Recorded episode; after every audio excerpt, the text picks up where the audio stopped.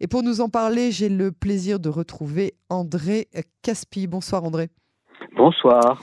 Et merci d'avoir accepté d'être l'invité de notre édition sur euh, Canon français. Vous êtes professeur émérite à la Sorbonne, historien pardon, et spécialiste entre autres des États-Unis.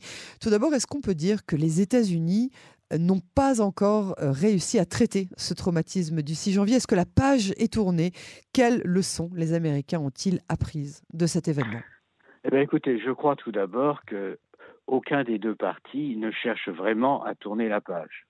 D'abord, euh, Donald Trump euh, fait tout ce qu'il peut pour euh, rappeler que l'élection lui a été volée, qu'il aurait dû être lui le président et que Joe Biden ne doit pas rester à la Maison Blanche. Alors je précise au passage que l'élection a été très serrée, mais que d'un autre côté, tous les recours qui ont été lancés par Donald Trump auprès des tribunaux ou auprès d'autres instances euh, n'ont pas montré qu'il y avait une fraude particulière dans ces élections. Il n'empêche que pour Donald Trump et pour euh, les trois quarts de ses partisans, euh, l'élection a bien été volée aux républicains. Et du côté des démocrates, il est évident qu'il faut insister avec force sur la culpabilité de Donald Trump parce que cela renforce la légitimité de Joe Biden et en particulier cela renforce sa position politique.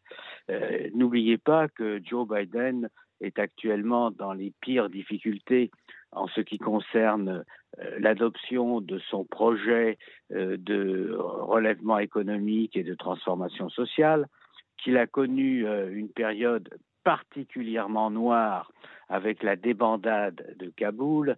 Tout cela fait que la première année de la présidence de Joe Biden n'a pas été euh, très glorieuse.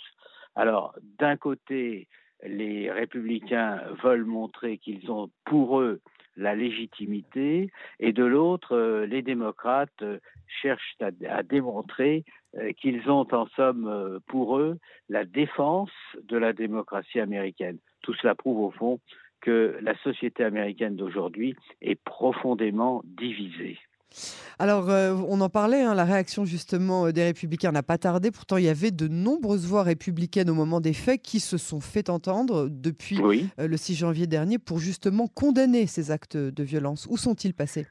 Eh bien, écoutez, ceux-là se taisent, ou en tout cas, ils ont changé de camp parce qu'ils se sont aperçus que dans la population américaine, les républicains ont conservé une position particulièrement forte.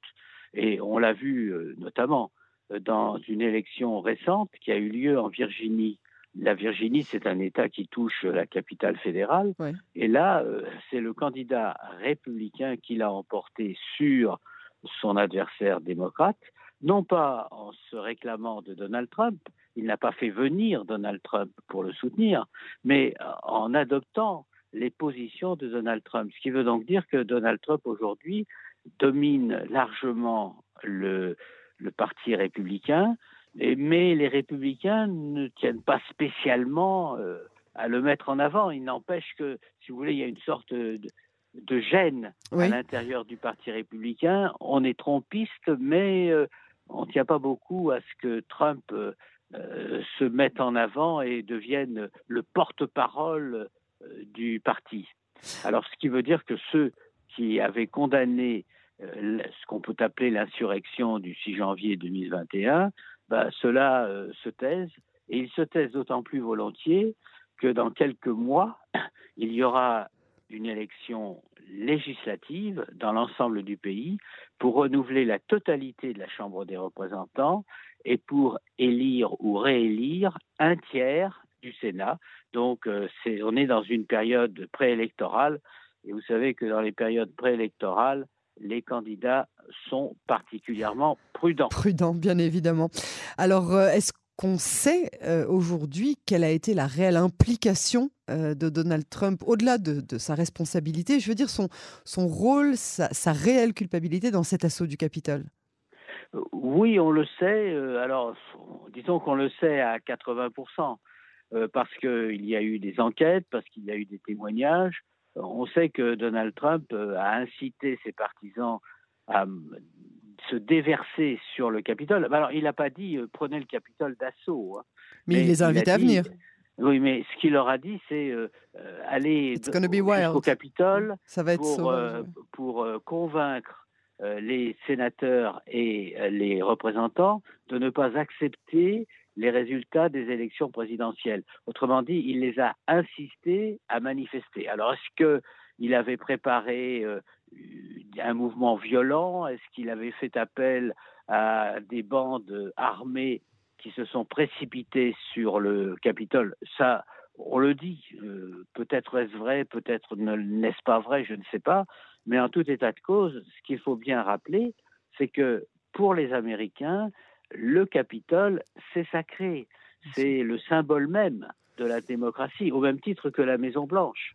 Alors la Maison Blanche avait été, euh, je ne dis pas attaquée, mais en tout cas entourée euh, violemment il y a quelques mois euh, par les défenseurs les plus acharnés de la condition des Noirs. cette fois-ci, c'est le Capitole et dans des conditions autrement plus importantes, autrement plus violentes que celles qui se sont manifestées en 2020. Alors André Caspi, un dernier mot sur euh, Donald Trump, parce que lui reste campé sur ses positions, l'élection lui a été euh, dérobée, on a fait tout un fromage de euh, ce qu'on peut considérer comme une démonstration presque légitime hein, de, désaccord avec ce qui était à l'époque le danger démocrate et Biden. Oui, c'est vrai. Et d'ailleurs, il continue. rien ne peut persuader, ou rien ni personne, ne peut persuader euh, Donald Trump qu'il a perdu les élections présidentielles. Et, je rappelle euh, que euh, plus de la moitié des républicains partagent son point de vue. C'est extrêmement grave. Encore maintenant dire, Oui, bien sûr. Ça veut donc dire que, encore maintenant, l'élection de Joe Biden n'est pas acceptée par l'ensemble des électeurs américains. Et je crois que c'est cela qui est euh, très dangereux et qui est aussi très significatif des divisions profondes euh, qui fracturent la société des États-Unis. On aura le temps d'en reparler, bien évidemment, d'ici là, mais est-ce que vous pensez que, Donald Trump sera euh, capable de se présenter aux prochaines élections présidentielles américaines? Alors là, vous me posez une question à laquelle je ne peux pas répondre parce que je vais vous faire une confidence. Oui. Les historiens sont très forts pour prévoir le passé. ne leur demandez pas de prévoir l'avenir en plus. Ben, d'ici 2024, euh, vous savez, il se passera bien des choses. Il y, a, il y a plus de deux ans. Euh, alors, Donald Trump a certainement l'intention de se représenter, mais je ne suis pas certain que les républicains dans leur ensemble soient favorables à cette nouvelle élection. Mais encore une fois, je peux me tromper et je vous invite euh, à me poser la même question dans deux ans. Dans deux ans et quelques, une fois que les élections se seront, euh, se seront déjà déroulées. En tout cas, c'est très intéressant euh, d'ores et déjà d'avoir matière à réflexion. André Caspi, je vous remercie vraiment beaucoup pour cette analyse passionnante. À très bientôt sur Canon Français. Au revoir. Au revoir.